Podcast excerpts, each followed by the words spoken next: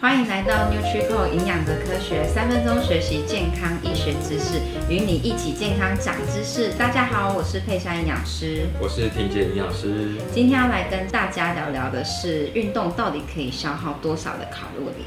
哦，对，因为我很常被问到，就是，哎，我到底做什么样的运动可以瘦得比较快啊？其实，在体重控制上，总热量确实很重要。那所以说，如果我们今天有好的饮食习惯，那再加上多一点点的活动，增加我们的热量消耗，是对我们体重控制更有帮助的。对，没错，而且热量的消耗啊，会跟我们所进行的运动的时间、强度和自己的体重是有相关性的。嗯，那强度的方式其实有一个计算的方法，那我们可以去算自己的最大心率。好，那最大心率的算法呢，就是用两百二十去扣掉自己的年纪，那算出来就是你的最大心率。依照这个方式呢，我们要怎么去看运动的强度呢？比如说今天我如果是进行高强度的运动，那我的心跳就会来到我最大心率的百分之七十。那像我的话，就是一三三以上就代表是我的高强度运动。透露年纪的啊，对，嗯，你们要算一下，在高强度运动的时候，我们进行十分钟以上是没有办法好好说话，就是基本上你会很喘，然后没有办法进行谈话的动作。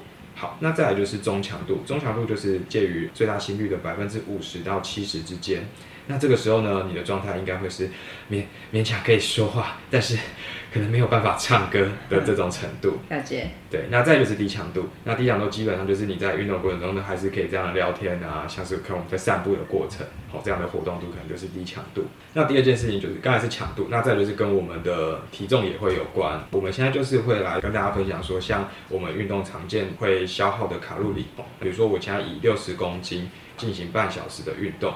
根据国健署的表格呢，我们可以发现热量消耗第一名的是跑步，对，这样，但是在快跑的情况下，大概六十公斤每半小时可以消耗三百八十一大卡。哦，那其实蛮多的。就我们刚才讲到，如果不同的体重可能就不太一样，比如说五十公斤的人，他是可能三百一十七大卡，六十公斤就刚才讲的三百八十一，如果七十公斤可能就变四百四十五这样子。所以不同的体重，根据自己的体重会有不同的负重嘛，所以说进行的时间。同样都是半小时的话，其实消耗的热量也都不一样。对对对对，因为这跟我们身体代谢有关。不过这个都是一个参考的基准，就大家可以参考看看，当做比如说你在热量控制上的一个规划也可以。对，像在第二名的话，我觉得我个人还蛮喜欢的，因为它很方便。是跳绳，随时随地都可以，很适合现在的人。它半小时可以就是消耗三百七十八大卡，其实跟跑步差不多。哦、对啊，那你去外面跑步，可能还会有可能吹风淋雨这样 子。对，这样子在家里就可以进行了。对，看起来就是如果喜欢在外面跑的人可以用跑步，那如果喜欢自己开始运动的话，就可以选择跳绳，这两个都蛮不错的。对，然后在第三名是拳击，有氧拳击，还有三百四十二大卡。下一个是像骑脚踏车的话，如果以时速二十公里，其实有两百五十二大卡，还不错。对，也蛮多人喜欢骑脚踏车的。那还有一些其他运动，参考其他协会的数值，比如说像很著名的那个间歇 HIIT 的，它就是很高，半小时有四百五十大卡。对，因为 HIIT 真的超级累，超级累。对。瑜伽也是，瑜伽也是很多人想一想，然后它半小时有九十大卡的一个消耗。相对来讲，它是比较慢一点点的运动、嗯，就是我们讲低强度。低强度的运动。但有一个那个空中瑜伽，我就觉得还蛮高强度的，会 会蛮累的。培养这种运动习惯的话，一般人可能都会觉得，我觉得跑步可以消耗最多热量。